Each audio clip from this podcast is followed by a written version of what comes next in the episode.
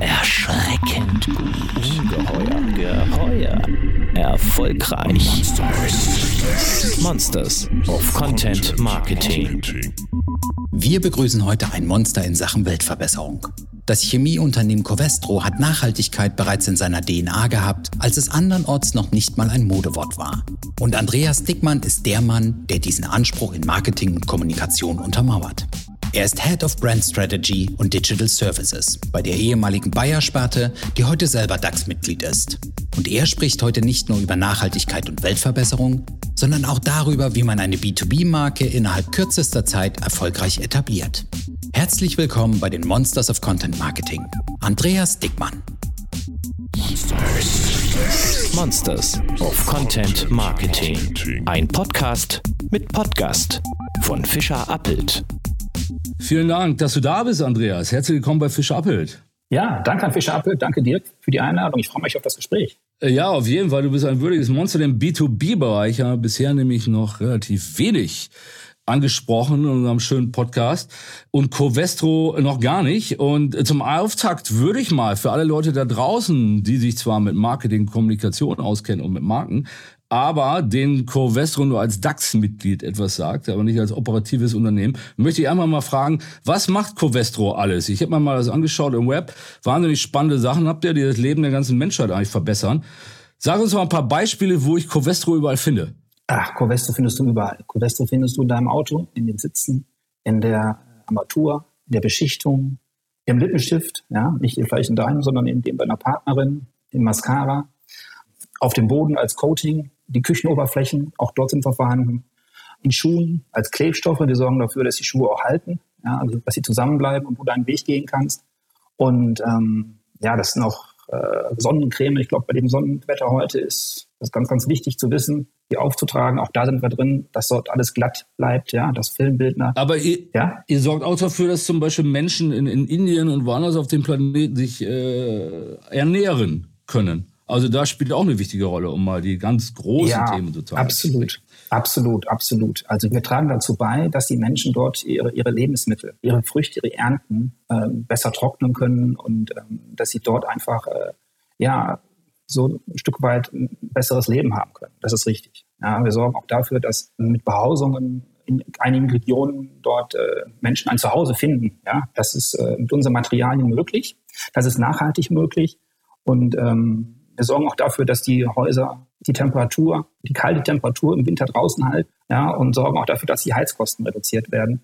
Und äh, das ist unser Beitrag auf unterschiedliche Weise überall auf dieser Welt. Äh, wunderbar. Ihr hört, Covestro, wirklich große Aufgaben, große Produkte, ähm, großer Fortschritt für die Menschheit. Ähm, kommen wir mal zum Ursprung des Unternehmens. Covestro ist für all jene, die es nicht wissen, 2015 aus der Bayer AG abgespalten worden wie zuvor schon Lanxess, Bayer irgendwie ein Meister der, der Abspaltung großer Unternehmen, die dann alle auch in den DAX wandern in Deutschland.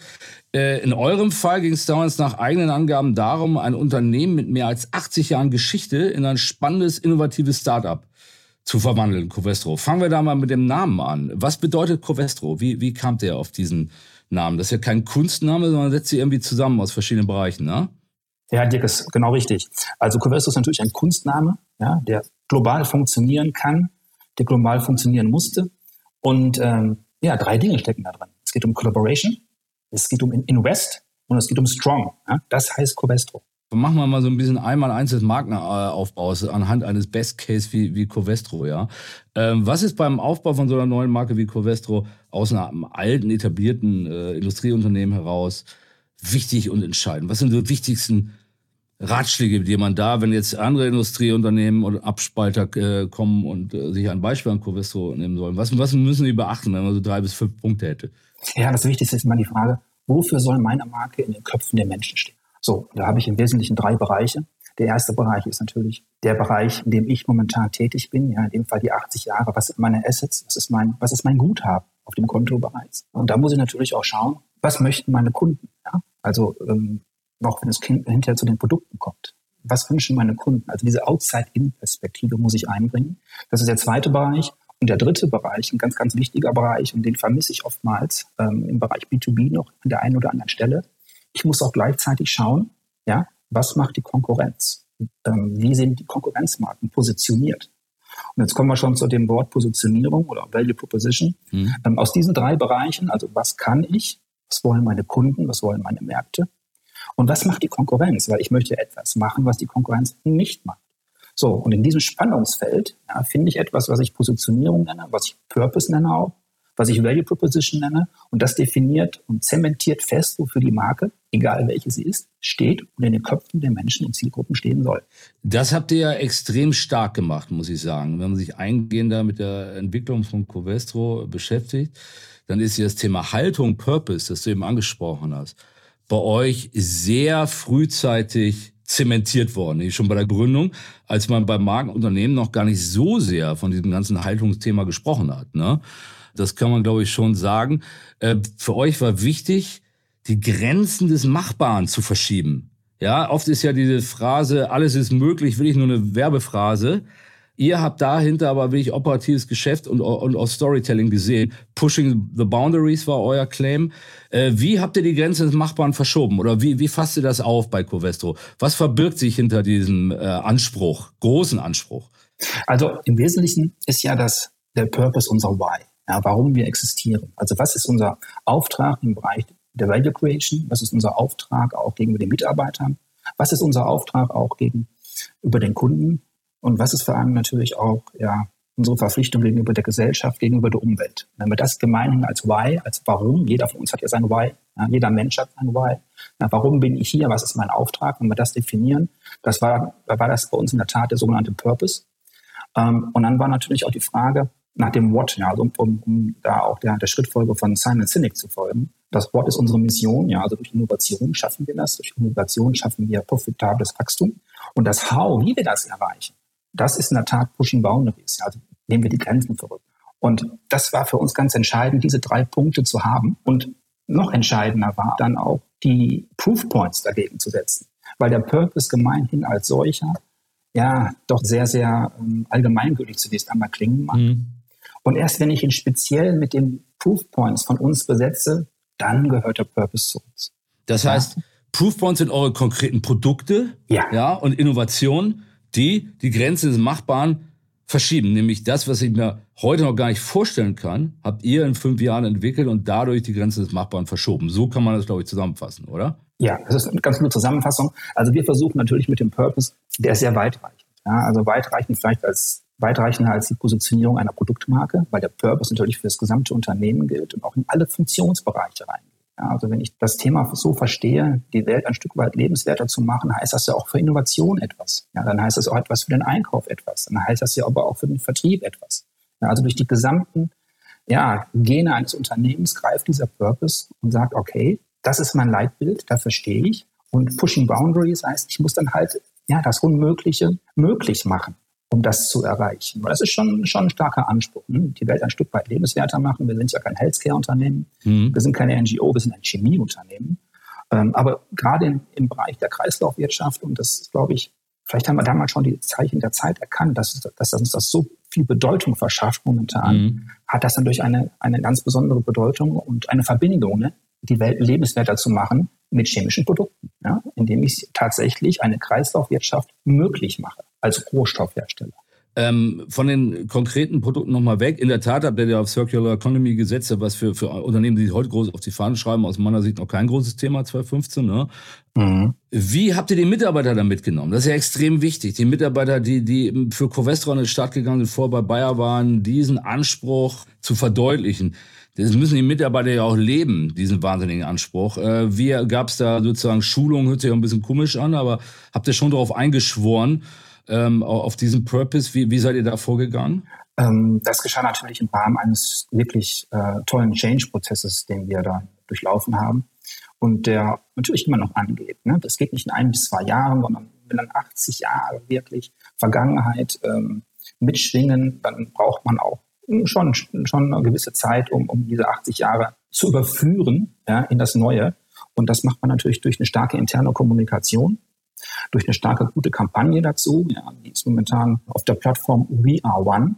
Ja, gerade in Zeiten wie diesen wollen wir natürlich auch unsere Mitarbeiter ne mitnehmen und sagen, du und ich, wir schaffen das zusammen, wir gehen diesen Weg zusammen. Und ähm, We Are One ist sozusagen die, die Ableitung für die interne Kommunikation, die Kollegen mitzunehmen. Wir haben natürlich im Rahmen des Purpose ganz zu Beginn einen Rollout gemacht durch Workshops. Ähm, das war natürlich ganz wichtig, äh, dass das wirklich in alle Bereiche des Unternehmens so hinein kommuniziert wurde. Und wie habt ihr das Ganze zum Start mit Content und, und Marketing begleitet? Was gibt es dafür? Habt ihr wieder faszinierende Cases geschildert? Ich habe zum Beispiel gesehen, ein Solarflugzeug äh, begleitet, präsentiert, das mit Elementen, glaube ich, von, von Langsys mit Produkten ähm, geflogen ist. Äh, wie war da eure Strategie und was habt ihr für Stories sozusagen erzählt, um diesen Anspruch auch äh, äh greifbar zu machen einfach? Ja?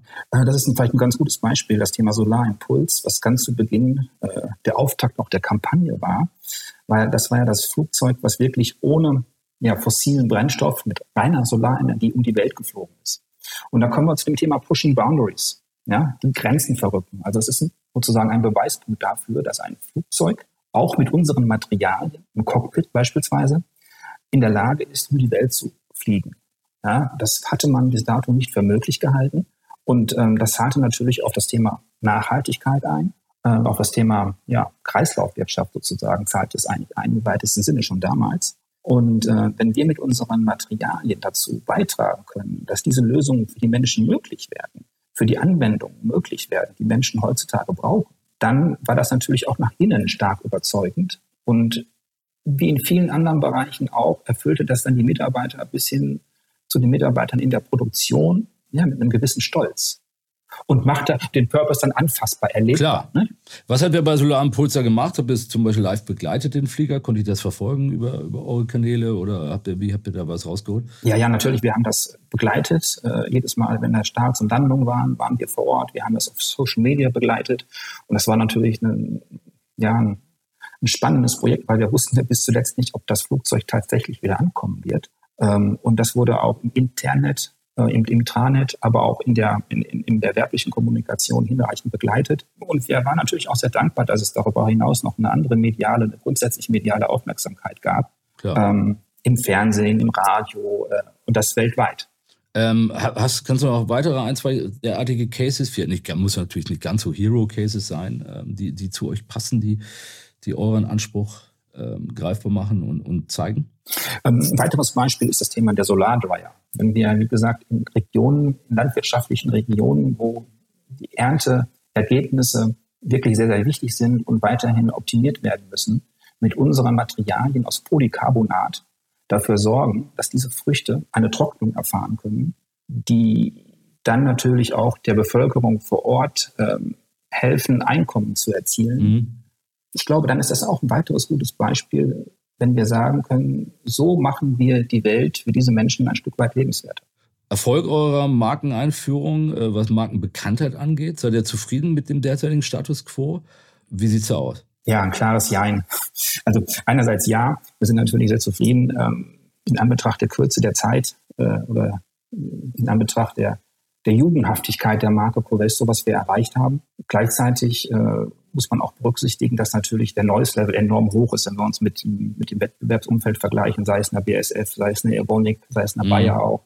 Das mhm. sind alles etablierte Marken. Um da durchzudringen, mhm. braucht es natürlich auch einen gewissen Atem. Nicht? Das kann man nicht in, in, der Kürze der Zeit so auf, auf, dieses, auf dieses Level bringen. Dadurch die DAX-Aufnahme schon, aber auch einen Schub gegeben, sicherlich. Ne? Ja, auf alle Fälle. Auf alle Fälle. Das war natürlich, und das ist natürlich ein ganz wichtiger Punkt, integrierte Kommunikation. Das ist ja nicht nur hier an der Stelle der klassischen Brand Communication eine Alleinarbeit, sondern wir wirken ja alle Gewerke zusammen, alle Kommunikationsgewerke und zahlen aufeinander ein. Äh, die DAX-Aufnahme möglicherweise hat äh, eher wahrscheinlich in Deutschland für, für eine noch steigere Awareness gesorgt hm. als in den USA oder als in China. Ähm, nun gab es das Vorbild Lanxess, wir haben es schon angesprochen. Inwieweit konnte die Erfahrung ähm, auch für eure Markenbildung Erfahrung ähm, aus Lanxess ziehen? Du hast auch mal für Längsys gearbeitet. Äh, ja. Ne? ja. Ähm, inwieweit konntest du davon profitieren, von den Erfahrungen? Ja, im Wesentlichen, also ich habe im Kern ja schon den Launch von Längsys begleitet. Äh, 2008 habe ich den Launch von Längsys begleitet und auch hier war natürlich äh, wichtig, ein starkes Design, ein starkes Corporate Design zu schaffen, mhm. ähm, was bei uns ein Stück weit freier ist. Ja? Also wir haben da äh, eine Vielfarbigkeit drin und eine freiere Anwendung. Lanxess ist da etwas enger geführt, enger definiert, also formal enger geführt. Eine Stärke, muss ich sagen, die Längstes schon damals hatte, war der Markenclaim Energizing Chemistry. Mhm. Da sehe ich bei uns, äh, bei Covestro noch ja, eine Lücke, ja, die würde ich gerne füllen, weil es schon wichtig ist, unmittelbar mit dem Markennamen auch die Value Proposition oder das Markenversprechen mit abzugeben an jedem Touchpoint. Ja, das, mhm. das glaube ich, das könnte man bei uns noch nacharbeiten, müsste man nacharbeiten, damit man da konkreter weiß, wofür eine Marke, die noch nicht so die Bekanntheit hat, stehen möchte. Gerade in Zeiten wie diesen, wo wir uns in einer Veränderung befinden. Aber Pushing the Boundaries geht da doch schon in eine starke Richtung, wie ihr euch seht, oder? Oder ist es kein offizieller Claim, sondern nein, nur zum Auftaktkampagne? Nein, nein, Pushing Boundaries ist sozusagen die Kampagne äh, dazu, die mit einem starken Mechanismus äh, arbeitet. You can't, why not? Also you mhm. can't fly around the world without a drop of fuel.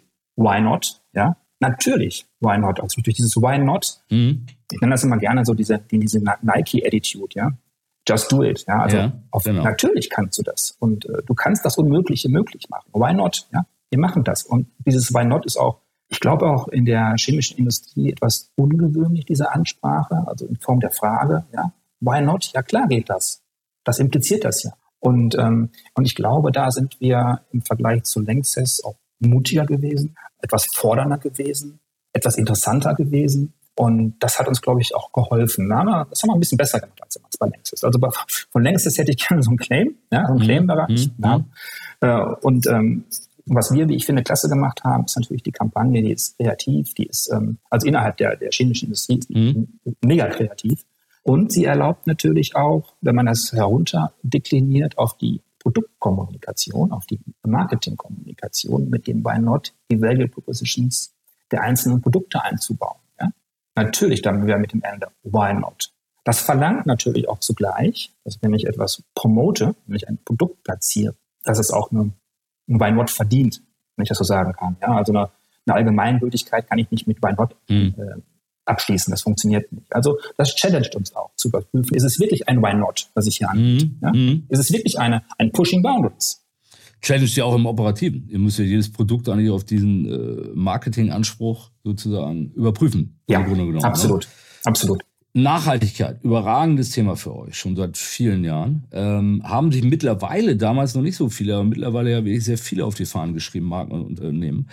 Wie setzt man sich da kommunikativ ab? Weil Nachhaltigkeit will irgendwie inzwischen jeder. Und als ich das zunächst bei euch gesehen habe, das wichtige Ziel ist, dachte ich, okay, die auch. Dann sehe ich, tauche tiefer ein, dass es sehr stark in der DNA von Covestro verankert ist. Aber ähm, da muss man sich auch ja anstrengen, um, um da Punkte gegenüber Wettbewerbern und gegenüber Unternehmen und Marken allgemein zu machen, um überhaupt noch aufzufallen, damit die Leute nicht abwinken und sagen, ja, Nachhaltigkeit machen ja alle, oder?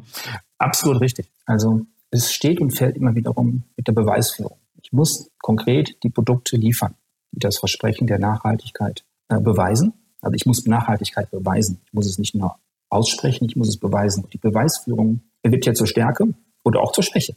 Je nachdem, wie viel ich davon im Portfolio habe. Ja, habe ich wasserbasierte mhm. Produkte mhm. im Angebot? Ähm, habe ich Produkte da, die schon heute äh, rezyklierbar sind? Äh, wie viel grüne Energie fließen in den Kreislauf ein? Und das sind natürlich Beweispunkte, die ich führen muss.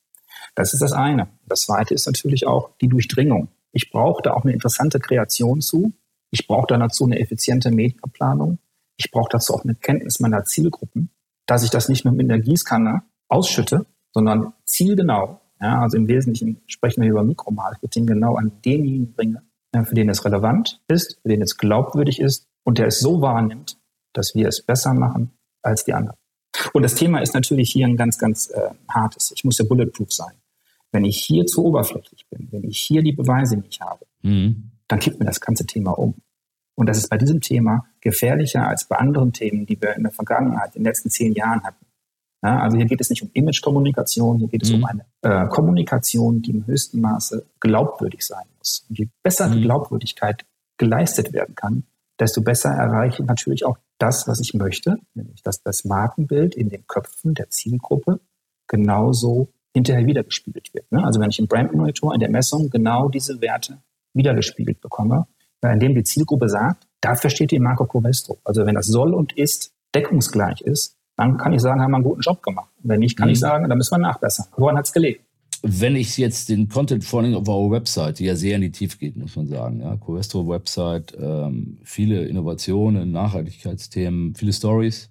Da arbeitet ja schon stark an Proofpoints in Sachen Nachhaltigkeit. Ich ja. würde sagen, wenn ich mir das durchlese, dann muss ich sagen, Covestro, der Anspruch ist des gesamten Contents und die Klammer Covestro verbessert das Leben von Menschen auf der ganzen Welt. Das ist letztendlich ja. die Aussage eures Contents. Äh, da würdest du mitgehen, oder? Ja, also wenn du das so siehst, bin ich froh. ja. Dann ist das ist genau das ist genau das Ziel, dass der Purpose nicht, dass der Purpose genau die Marke so definiert, ja? dass das so einen Halt bekommt. Das ist der Anker, den wir auswerfen und ähm, äh, das ist schön, wenn du das so siehst und auf der Website auch so wiederfindest. Ja, ähm, aber mit dieser Message, und jetzt geht es um Zielgruppen, spreche ich auch stark Endkonsumenten an, oder? Also seid ihr sozusagen nicht nur B2B, sondern B2B2C oder, äh, oder sehe ich das falsch? Also wir sprechen im Kern nicht die Endkonsumenten an. Dafür ist in der Tat das Mediabudget oder das grundsätzliche Kommunikationsbudget nicht hinreichend. Also das wäre das wäre schön, das wäre schön wirklich, äh, nur das ist momentan nicht darstellbar. Wir sind ein Rohstoffhersteller, wir sind auch versteckt in den Produkten, wir sind nicht unmittelbar sichtbar. Genau. Und das ist natürlich auch für uns die Frage, inwiefern das dann ähm, wirklich ein Ziel sein kann, das so zu machen. Es ist natürlich umso schöner, dass ihr jetzt feststellt, dass der Content, den wir hergestellt haben, natürlich den Menschen anspricht, ja. Also den Menschen als solchen, der die Produkte tatsächlich nutzt. Also ja, oder ich gehe natürlich, äh, Employer Branding ist natürlich auch ein Thema da, ne? Mit solchen Nachhaltigkeitscontent äh, gewinne ich natürlich leichter wahrscheinlich auch junge Talente. Ja, absolut. Da stellen wir immer wieder fest, dass genau die Employer Branding Zielgruppen da ein besonderes Auge drauf haben, äh, wie ein Unternehmen sich in Bezug auf Nachhaltigkeit verhält. Und das erleben wir alle in vielen Bereichen des, des Lebens äh, tagtäglich. Äh, insbesondere die junge Generation hinterfragt das mehr, ne? hm. möchte das mehr wissen. Was macht ihr tatsächlich, insbesondere wenn man ein Chemieunternehmen ist, wird diese Frage auch durchaus kritisch gestellt. Was ist euer Beitrag da an ja. der Stelle? Und wenn wir natürlich mit dem Content äh, das so darstellen und auch so, wir stellen es auch nur so richtig dar und auch die Employer Branding Zielgruppen dadurch ansprechen können, insbesondere eine jüngere Generation. Äh, und die nächsten Generationen werden das zunehmend mehr einfordern, ja, von uns verlangen als Arbeitgeber, dass wir unseren Beitrag da leisten, dann ist das natürlich schön. Und das ist auch richtig so. Weil ich als, als Chemieunternehmen stehe ich natürlich erstmal ein bisschen unter Generalsverdacht, ne? Industrie mhm. und, und Emissionen und so weiter. Ähm, bei euch entsteht aber recht schnell der Eindruck, wenn ich sagen darf, als wenn ihr genau in die andere Richtung arbeitet, auch wie so euer Ansprung ist. Wenn ich jetzt so Employer Branding nochmal ähm, den Instagram-Kanal sehe, dann macht ihr den auch aus diesem Grund Employer Branding wahrscheinlich, ne? Ja, auf alle Fälle. Ähm, ansonsten wird der ja bei, bei Einkäufern von Unternehmen wird der ja eher weniger Sinn machen. Ne? Ja. Apropos Social Media, Instagram habe ich genannt. Ähm, es fällt auf, ihr habt da jetzt nicht so wahnsinnig viel Follower. Ihr habt das sind so, wenn man das Grundrauschen über Twitter und so weiter mitmachen muss, habt ihr die Kanäle wahrscheinlich, ohne dass man jetzt wahnsinnige Ziele und, und Geld in die, in die einzelnen Social Media Kanäle steckt, oder? Naja, schon. Also ähm, wir verfolgen da schon eine konkrete Zielsetzung. Also ein ganz wichtiger Punkt für uns ist erst einmal, dass wir Marketing, Kreation und Daten aus einer Hand sozusagen versuchen zu bekommen. Ja? Mhm. Um wirklich da auch in der Zusammenarbeit, in der Entwicklung des Contents nicht mit verschiedenen Silos zu arbeiten. So sind wir nicht nur effizienter, sondern auch kreativer, weil Kreation direkt dann in dem richtigen Format arbeitet, reinarbeitet, reindenkt und äh, wir das dementsprechend so dann direkt übernehmen können. Es ist einfach so, dass wir natürlich schon dann eine klassische Strategie verfolgen und wir sehen schon die Website als Brand Hub, das ist unser Airport, ja, an dem mhm. alle Flugzeuge mhm. rein und rauskommen und wir mhm. haben schon den Auftrag, ähm, alle Zielgruppen auf diesen Brand Hub zu bekommen. So, und das folgt natürlich schon einer Sortierung der einzelnen Kanäle außerhalb des, dieses Brand Hubs, außerhalb der Websites. Und wenn wir uns im normalen Brand Funnel anschauen, wenn wir ihn mal vereinfachen wollen mit Awareness, Interest, Desire, Action, mhm. haben wir natürlich die verschiedenen Kanäle, wir haben die verschiedenen Formate und wir haben natürlich auch die verschiedenen KPIs dazu.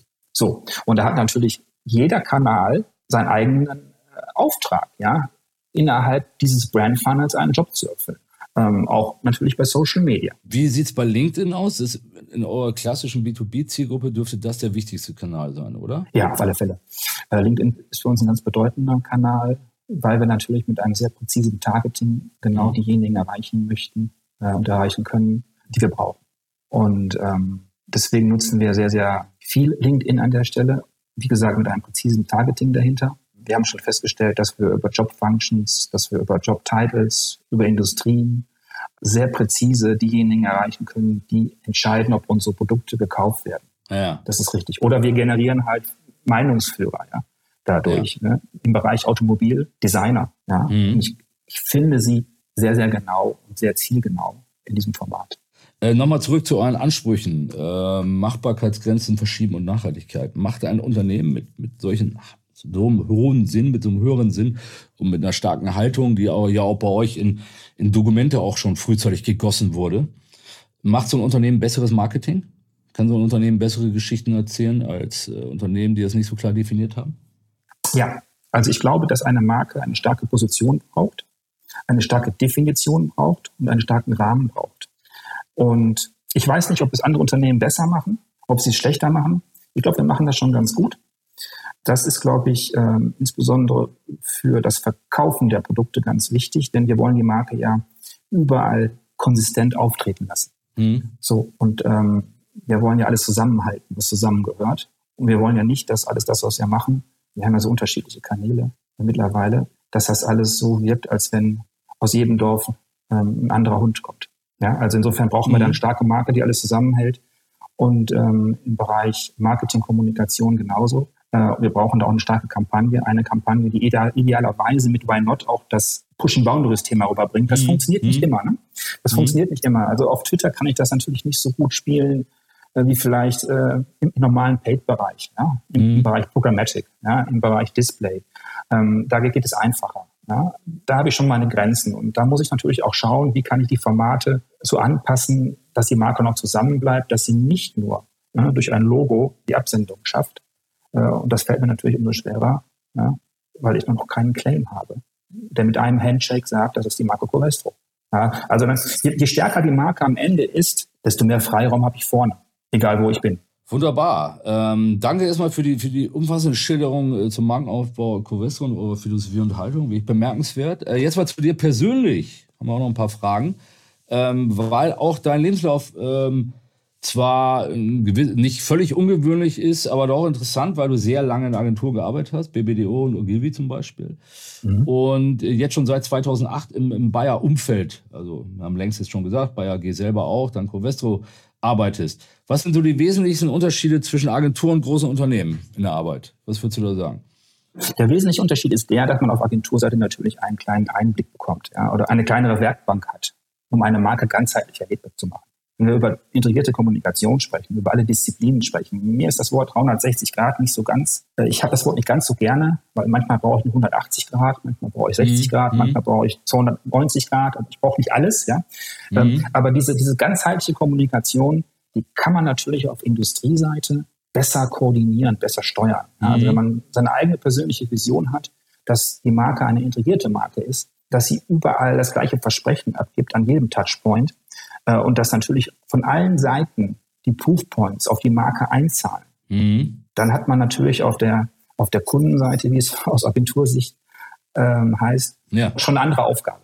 Äh, ich glaube, der Unterschied ist der, glaube ich, zwischen Agentur und in dem Fall längstes haben wir schon erwähnt. Wir haben jetzt Covestro erwähnt. Ich habe jetzt äh, in der Summe 14 äh, Jahre auf der Industrieseite in ja. der chemischen Industrie gemacht, in der Markenarbeit. Ja, also äh, das war mir ganz wichtig und das ist natürlich eine schöne Aufgabe. Weil ich glaube nach wie vor, dass der Bereich B2B das Thema Markenarbeit noch nicht so sieht wie die klassischen Markenartikler. Mhm. Das ist meine Erfahrung. Also auf Agenturseite habe ich für Volkswagen gearbeitet, für Henkel gearbeitet, für Unilever gearbeitet und ähm, dort ist natürlich das Thema Marke noch ja. von größerer Bedeutung. Du kommst, kommst aus den klassischen Consumer-Marken dann, vor allem ja, von Unilever dann, ne? Das ja, also, aber ich, ich meine auch kulturell äh, Unterschiede. Wie oft hast du zum Beispiel die Hände über den Kopf zusammengeschlagen am Anfang im Bayer-Konzern, weil äh, alles so oft abgestimmt wurde, weil es so lange gedauert hat, weil es nicht so hands-on war wie im Agenturbusiness. Ganz ehrlich. Ja, natürlich. Ich musste schon äh, ganz zu Beginn, insbesondere bei Längstes, äh, diese Prozesse äh, erst lernen. Das Arbeiten in Matrix-Organisationen, das Arbeiten in anderen Kulturen, andere Abstimmungsprozesse. Das ist natürlich schon auch ein Change-Prozess gewesen bei mir ganz zu Beginn. Mhm. Ähm, ich bin da mittlerweile sehr vertraut. Es macht mir Spaß, mit den Menschen zusammenzuarbeiten, das abzustimmen. Aber es ist in der Tat anders als auf Agenturseite. Klar, da ist der Weg der Kreation der Weg und äh, gut, da gibt es andere Abstimmungen, ähm, die mitunter auch nicht einfacher sein mhm, können. Ähm, aber ähm, beides hat beides hat seine Reize. Ne? Beides hat seine Reize.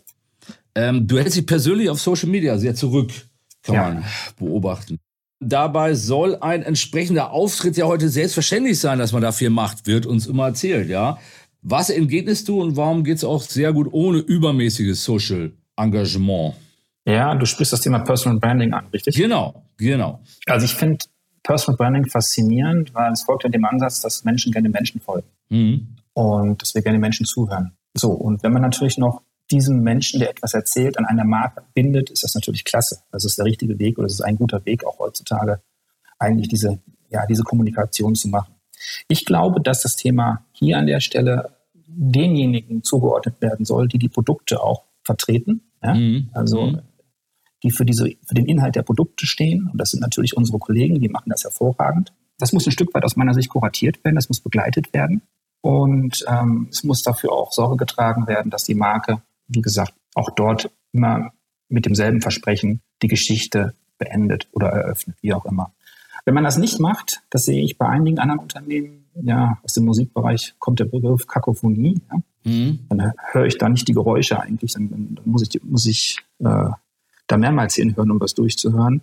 Und ich glaube, wir haben bei uns die Experten, die für diese Produkte stehen. Ja, die haben wir identifiziert, äh, die sind bestens ausgebildet dafür, diese Geschichten zu den Produkten zu erzählen.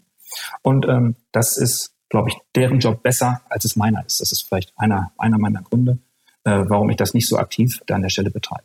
Mit diesem bescheidenen Schlusssatz äh, wollen wir die heutige Folge beenden. Andreas Dickmann von Covestro, ich sag vielen Dank, Andreas.